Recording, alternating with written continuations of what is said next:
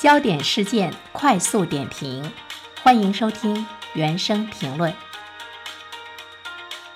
近日发布的《中国统计年鉴（二零二一）》首次透露了人口出生数据。二零二零年全国人口出生率为千分之八点五二，首次跌破千分之十，创下了数十年来的新低。同期，全国人口自然增长率仅为千分之一点五，同样创下了一九七八年以来的历史新低。这份中国统计年鉴让我们看到了我国的人口形势的严峻性。我们从年鉴里公布的历年全国总人口数据可以测算，二零二零年相比二零一九年，全国人口净增二百零四万人，而前一年的增量呢还高达四百六十七万，二零一二年还曾经超过了一千万人。这个数据呢，是在告诉我们，每一年人口净增的幅度是在呈现出断崖式的下降。全国放开二孩之后的二零一六年，人口出生率呢一度是达到了千分之十三点五七的小高峰，但是随后是逐年下滑。二零二零年相比二零一六年的出生率减少了近四成。如果我们把整个的出生率的情况放到一个更长的历史时期来看的话，一九七八年到今天，人口出生率的高峰是在八十年代。那么和历史的最高点相比，去年也就是二零二零年，人口出生率仅有当初的三分之一左右，而自然增长率呢萎缩到了十分之一不到。我们之所以和大家说了这么多的数据，就是要告诉大家。目前人口形势的严峻性，专家们有一份预测说，最快“十四五”时期，也就是二零二一到二零二五年，人口有可能会出现负增长。人口出现负增长这种状况，就像大河决堤一样，一发而不可收。所以呢，形势是非常严峻的。当然，面对这种严峻的形势，我们也注意到了很多政策的出台。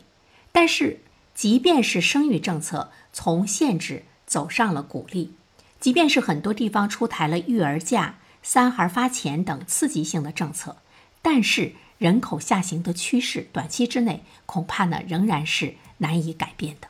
这个时候有人会说了，那我们都放开三胎政策了，未来真的还是那么可怕吗？就算是现在放开了三胎政策。在老百姓的生活压力没有降低的状态之中，我国的人口依然会迎来回落。毕竟呢，影响生育的不只是政策，还有教育、养育、住房等等这些成本，以及父母需要投入的巨大的精力。所以，生孩子呢，对于今天的年轻人来说，真的是一个非常沉重的负担。当然，我们也看到，二零二一年以来，除了超预期的全面放开三孩之外，有一系列雷厉风行的政策都在迅速的落地。比如说，一场以反内卷为目的的教育培训行业的大整顿，以及多校划片、教师轮岗的强力推进，都让人们看到了政府在解决教育问题方面的希望。还有呢，历史上最严厉的楼市调控。也让楼市开始步入到了横盘调整的区间。有人说，今天的楼市恐怕再也回不到过去的黄金时代了。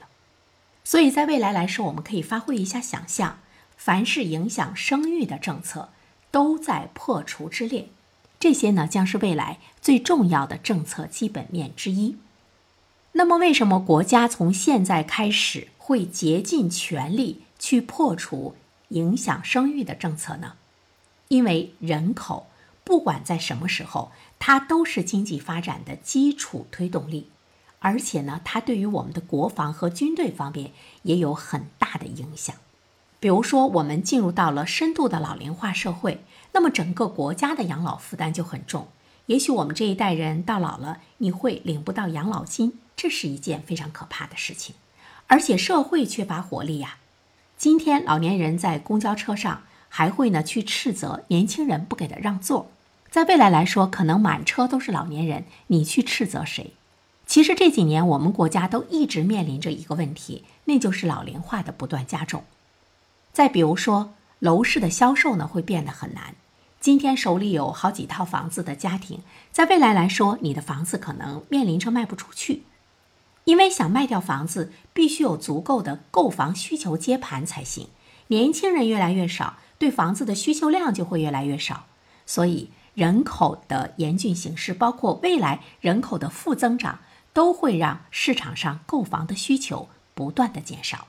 其实，我个人觉得，我们的国家、我们的社会应该呢，对鼓励年轻人生育。或者呢，应该对生孩子这件事情要改变呢以前固有的一种传统的观念，因为在今天来说，生孩子已经不单单是一个家庭需要考虑的事情，它不单单是家庭的责任，它应该是个人为了国家和社会的发展要去承担的一种责任。如果有了这方面意识的话，其实我们回头看一下。今天鼓励年轻人生孩子的很多政策还远远没有到位，真正的鼓励是需要真金白银的。有人说我没有富裕到能给孩子提供所有我认为他该有的东西，也有人说我也没有不负责任到管生不管养。所以这里面呢就可以看到很多的年轻人不生孩子是因为他养不起，因为我们对孩子没有呢更多的一种要求和期待。我们不期待他给我们养老，我们也不期待更多的回报，我们只是期望他能够健康的成长，用自己半辈子的时间和收入去培养一个有用的人。如果生孩子是为社会做贡献，而成本由单个家庭来承担的话，那么有很多的年轻人会选择放弃。但是如果我们的社会、我们的政府意识到了这个问题，那么就会呢有更多的。更有利的政策的出台。